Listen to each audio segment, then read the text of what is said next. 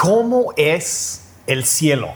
Es un concepto muy importante, es tan importante saber eso por una razón tan sencilla y es esto, lo que tú crees acerca de la eternidad determinará cómo vives hoy. Y, honestamente, yo tengo que decir eso de entrada, no es ah, humanamente posible ah, describir apropiadamente y explicar todo lo que hay en el cielo por, ah, por simplemente una razón, es que la mente humana no la puede captar ni imaginar. El apóstol Pablo habló de esto en 1 Corintios 2, verso 9, verso 9 perdón, dijo, a esto se refieren las escrituras Dice, cuando dicen que ningún ojo ha visto, ningún oído ha escuchado y ninguna mente ha imaginado lo que Dios tiene preparado para quienes lo aman. No solo no lo podemos imaginar, aun si pudiéramos imaginar, lo mejor que podemos imaginar, el cielo es mejor.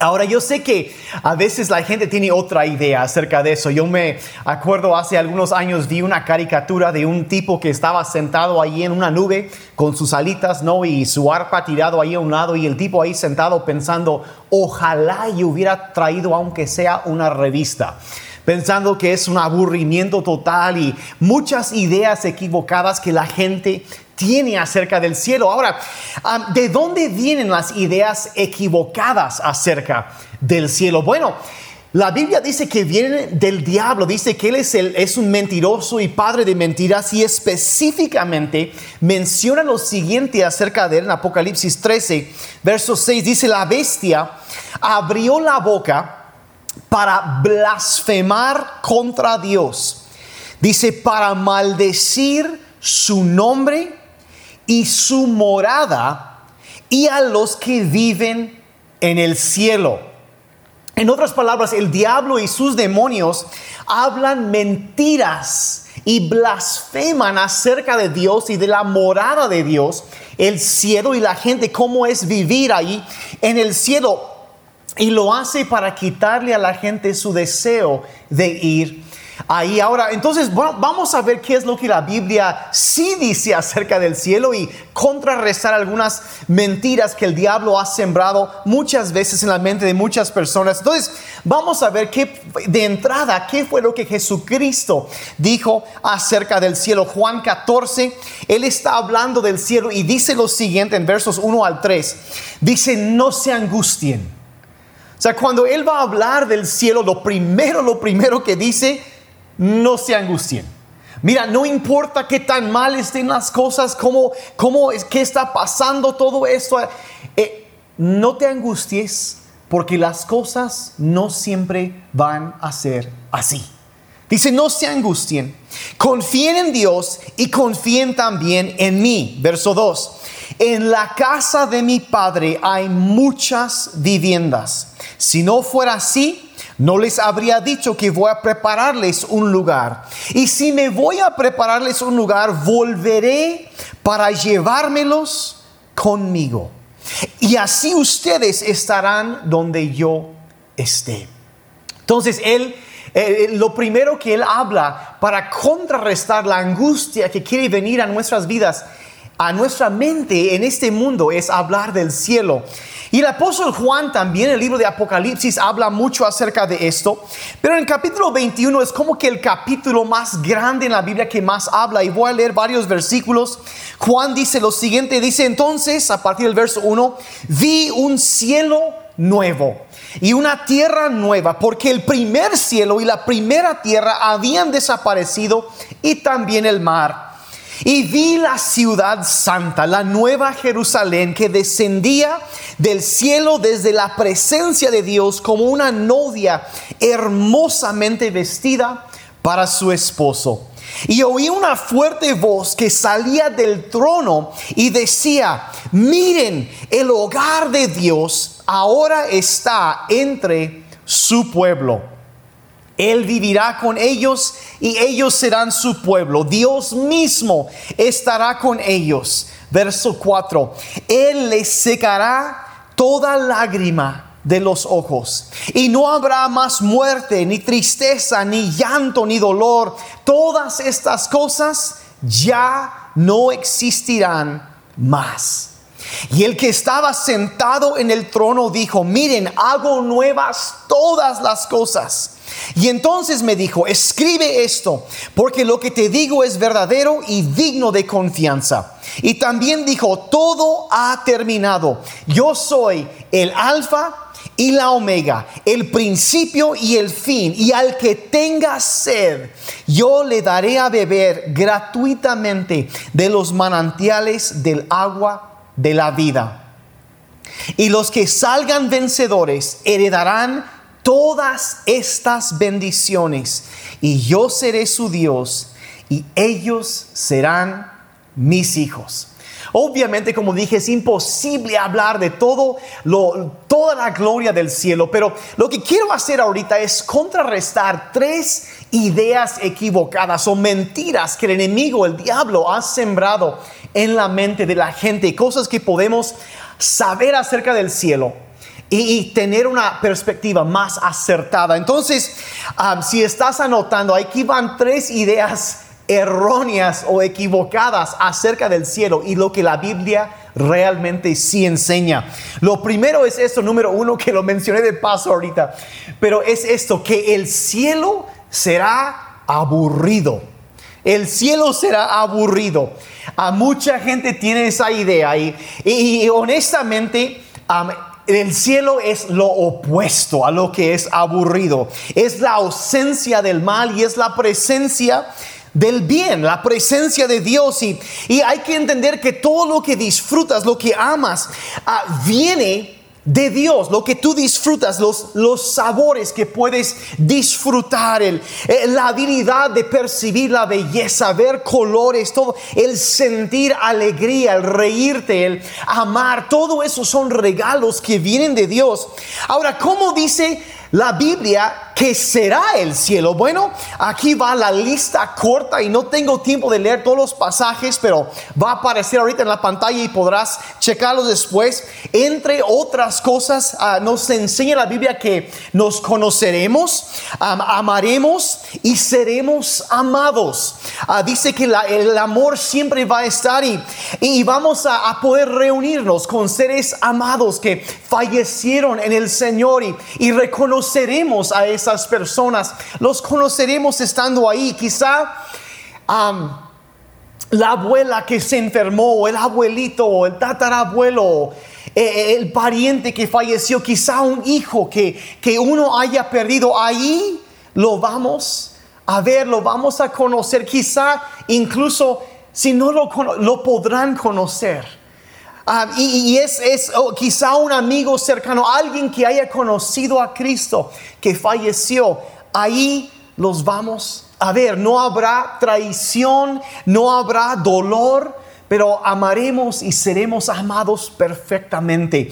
Otra cosa que nos enseña la Biblia, resumiendo mucho que habla de esto, es que el cielo será un lugar de una belleza indescriptible absolutamente indescriptible. Habrá uh, nuevos colores, cosas que nunca hemos visto antes. Habrá sabores. Incluso la, la Biblia habla en el libro de, ah, de Isaías de que Dios mismo va a preparar una cena, que Dios va a cocinar. Imagínate cómo será el pozole que Dios prepara. Bueno, será una cosa absolutamente divina. Y eso sí, literalmente. Una cosa increíble, sabores, sonidos que no podíamos escuchar antes, sensaciones, alegrías que, que nunca habíamos conocido. Antes hay montañas y, y hay playas y bosques y ah, todo eso en el cielo. Los animales andan sueltos ahí sin hacer daño. Y si hay animales en el cielo, menciona varias veces.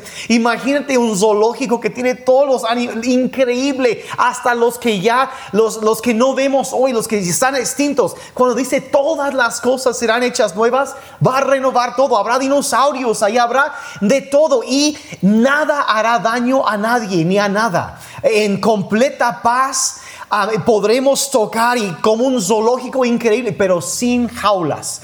Donde o sea, va a ser una cosa increíble. Eh, increíble. Y, entre otras cosas también que dice que, que veremos a Jesús de cara a cara. Eso es de, lo más impresionante porque en el Antiguo Testamento la Biblia decía que nadie podía ver a Dios y vivir. Y a Moisés rogó, quiero verte, quiero conocerte. Y Dios dijo, podrás ver mi espalda. Pero, pero la Biblia es muy clara en cuanto al Nuevo Testamento. Ah, nos dice que ahí lo veremos y lo conoceremos tal como Él nos conoce. Y, conoceremos a nuestro, podremos disfrutar de aquel que dio su vida por nosotros y conocerlo y, y Wow, wow. Eh, eh, la, verdad en el Antiguo Testamento, como decía, un sacerdote podía acercarse al lugar santísimo una vez al año, pero allí viviremos en la presencia, la majestad de la gloria del trono de Dios y de, de, el Hijo de Dios, nuestro Salvador. Lo veremos y lo conoceremos. Es más allá de lo que la mente humana puede imaginar. Es, eh, va a ser una cosa maravillosa. Otra cosa que dice, y sé que estoy corriendo y no es por menospreciar nada, pero hay tanto que decir. Dice que tendremos cuerpos nuevos y perfectos.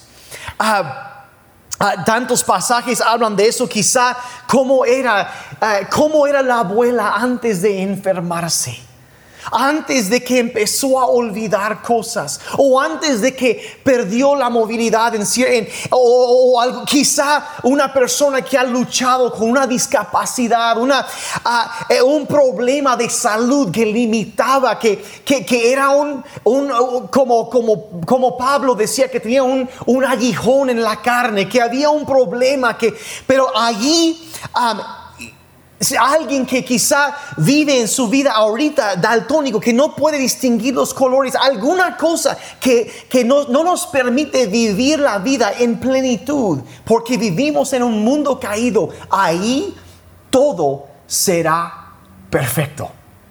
Todo será perfecto. Todo habrá sido sanado tal y como Dios, la perfección que Dios quería para nosotros. Esos dolores y problemas serán quitados eternamente para nunca, nunca regresar. Y, resumiendo, podemos decir que el cielo es la ausencia de lo malo, lo doloroso y lo malvado. Y es la presencia de todo lo bueno, lo santo y lo glorioso. Y, y la verdad, eh, entenderemos que sí ahí ¿Habrá trabajo en el cielo? Eso no es una maldición de ninguna forma. Dios nos creó con la necesidad de producir algo. ¿Y, y qué, haremos en el cielo? Bueno, vas a hacer lo que más te apasiona. Para algunas personas quizá es... Eh, es cantar. Hay personas que nacieron para cantar y, mientras no cantan, eh, no están realizando su, su, propósito en existir. Tantas, eh, quizá músicos, pero van a hacer lo que Dios los creó para hacer. Y quizá eh, la jardinería, yo, yo en estos días, yo, yo amo el cilantro amo el cilantro y decidí voy a sembrar un montonal de cilantro porque todo sabe mejor con cilantro. Y, y, sembré cilantro, mi, todo mi espacio de cilantro. Tres desgraciadas semillas brotaron de toda la bolsa que sembré. No sé, hay quienes dicen que tiene como el dedo verde. Yo a veces siento que tengo el, el, dedo negro, que, que no más toco. Bueno, y, yo, yo, me gusta eso, pero pero como que no se me da tanto. Ahí se va a dar se va a dar, va, va, a crecer, o sea, ya no hay más muerte, flores que nunca se marchitan, ¿no? Hay, personas que aman la construcción, que, que construyen, que diseñan, que, que tienen, hay personas que nacieron, Dios los creó para hacer arte, para crear belleza, para hermosía, para pintar, para crear música, para eh, descubrir, hacer descubrimientos, o sea, todo eso, poder viajar y sin, no, no, no, es, es, es lo que más te apasiona, eso podrás hacer. Y, y encima de todo eso, digo, el hacer arte, el crear, el, aquellos que tienen ese, ese don de crear, todo eso va a poder moverse. Y encima de todo eso, la Biblia enseña que vamos a gobernar y reinar juntos con el Señor Jesucristo. Habrá tantas cosas y la verdad, eh, tanto se podría hablar de eso, pero sin importar lo que puedas imaginar, el cielo es mucho mejor es mucho mejor. No hay más muerte, no hay dolor, ni tristeza, ni enfermedad, ni temor, ni estrés, ni ansiedad, ni noches sin dormir, ni traición, ni abuso, ni heridas, ni divorcio, ni pandemias, ni plagas, enfermedades, no habrá violencia, injusticia, racismo. esos viajes al baño en la madrugada se acabaron. Ah, eh, la verdad, el mal aliento, los lunes se acabaron. Esos momentos del mes, sabrás a qué me refiero, se acabó. Mira, el cielo no es aburrido, a eso es lo que voy. Es el opuesto al aburrimiento, es la presencia presencia del bien es la presencia de Dios. Entonces, el cielo está aburrido. Es una mentira que el diablo ha usado para quitar a la gente sus deseos y sus ganas de ir al cielo. la segunda eh, idea equivocada que quiero mencionar es, es, es, esta idea que este mundo es tu hogar. Este mundo es tu hogar. Es otra mentira que el diablo usa para engañar a las personas. Y mira, voy a decir la verdad, la carrera, estudiar, el, casarte, ahorrar para una casa, eh, comprar y, y disfrutar eso, mira, esas cosas no están mal. No son malas de ninguna manera, pero lo que voy a decir, que si no conocemos a Cristo, y si Él no es el centro, la base de nuestra vida, nos estaremos perdiendo de algo y todas las cosas que podemos amontonar y enfocarnos, las cosas terrenales de nada nos van a servir en la eternidad. Y no son malas, pero existe un peligro en cuando nuestro enfoque, en lugar de estar en las cosas de arriba o en el cielo, nuestro enfoque y deseo se pone sobre las cosas terrenales, es un peligro porque nos desvía y nos cambia la perspectiva. Pablo habló acerca de esto a los filipenses y resumió la actitud de algunas personas, dice al final del verso 19, capítulo 3 de Filipenses, dice, estas personas, dice, solo piensan en esta vida terrenal.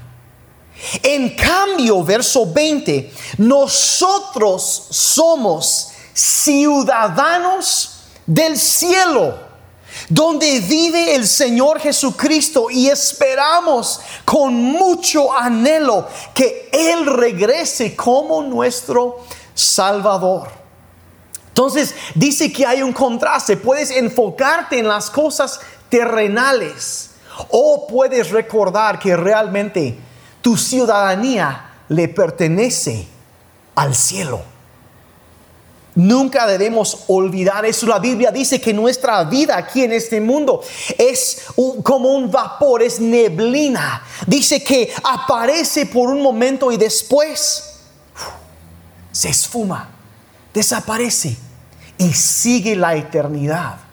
Y hay que vivir entendiendo el que la verdad es que aunque la mentira dice que este mundo es nuestro hogar, la verdad es que estamos de paso, no es nuestro hogar, somos ciudadanos de ese lugar tan maravilloso, del cielo. Ahora Pablo también habla de esto y, resume diciendo 2 Corintios 4, dice así que no miramos las dificultades que ahora vemos. En cambio, fijamos nuestra vista en cosas que no pueden verse. O sea que vemos lo que en este momento no puedo ver, pero estiro mi imaginación, mi mente, trato de captar, de ver eso. Dice, pues las cosas que ahora podemos ver, pronto se habrán ido. Pero las cosas que no podemos ver, permanecerán para siempre. Por ahí la, importancia de mantener un enfoque en la eternidad. Entonces la primera mentira que el diablo les cuenta a la gente es que el cielo será aburrido. No va a ser aburrido. La segunda mentira es, ah, este mundo es tu hogar. No es tu hogar, vas de paso y te espera la eternidad.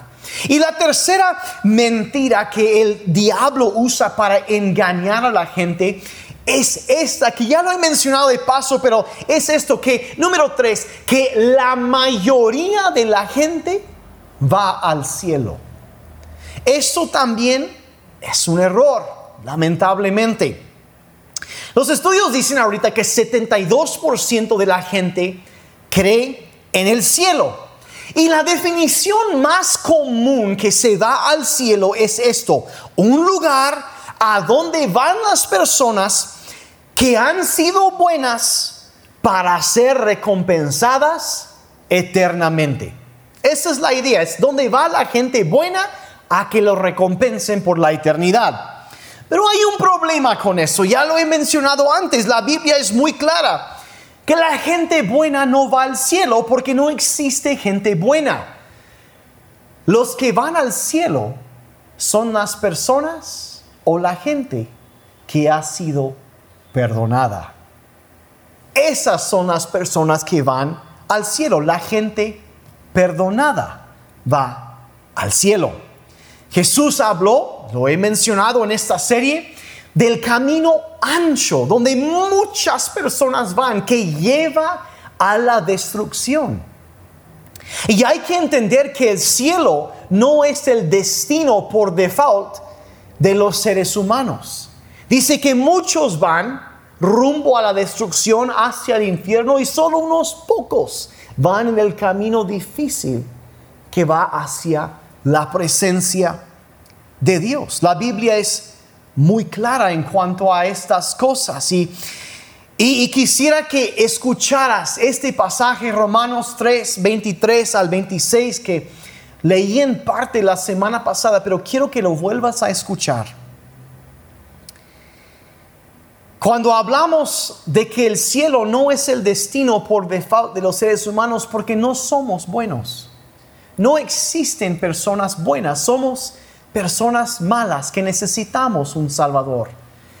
Y eh, damos frutos malos porque somos árboles malos, dijo Jesucristo. Y vean lo que dice este pasaje, dice, es así porque todos hemos pecado.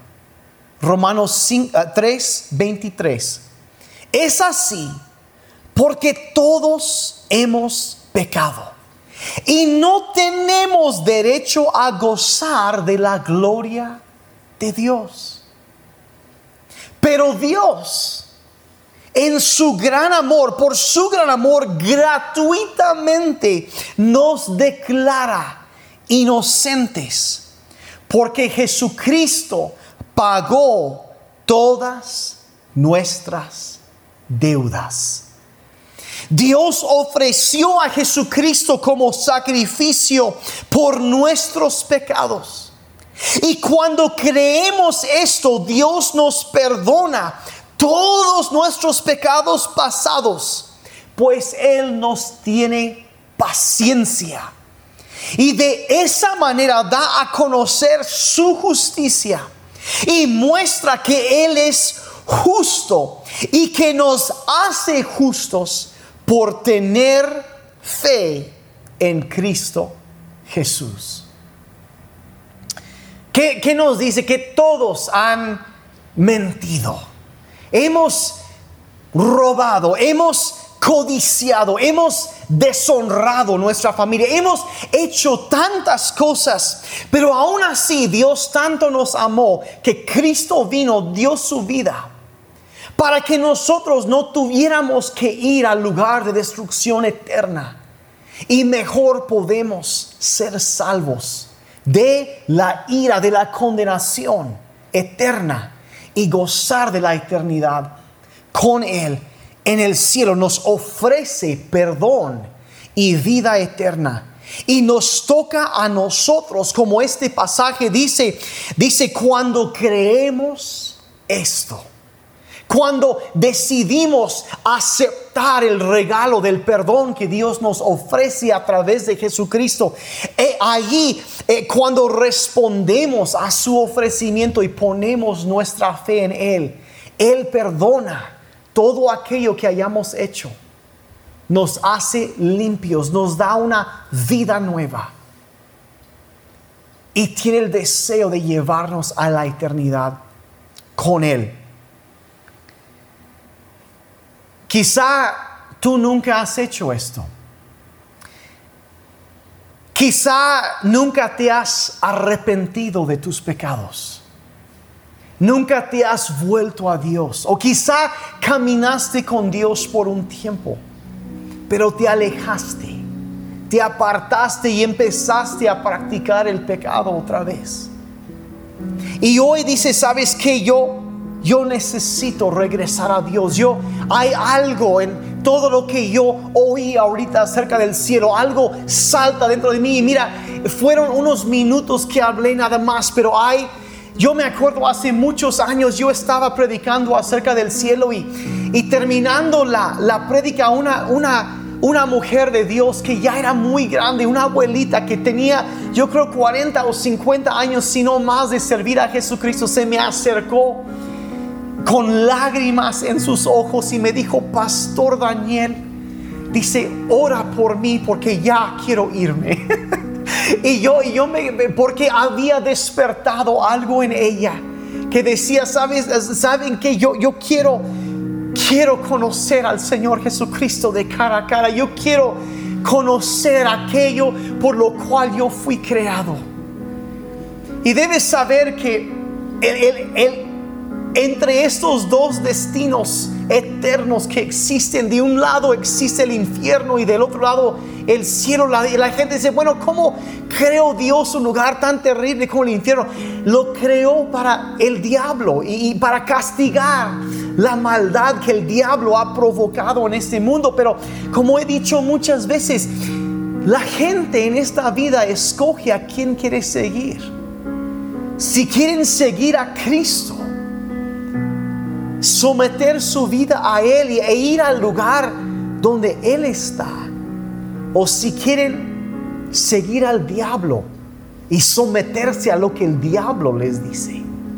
Y obedecer al diablo y sus demonios. E irán al lugar a que los espera a ellos. Decidimos pero cuando empezamos a entender, y como dije ahorita, yo nomás mencioné por unos momentitos cosas que habrá en el cielo, hay tanto más. La belleza es indescriptible lo que la Biblia dice acerca de él. Es increíble, la, la imaginación no alcanza. Ahí mismo dice que no podemos imaginarlo.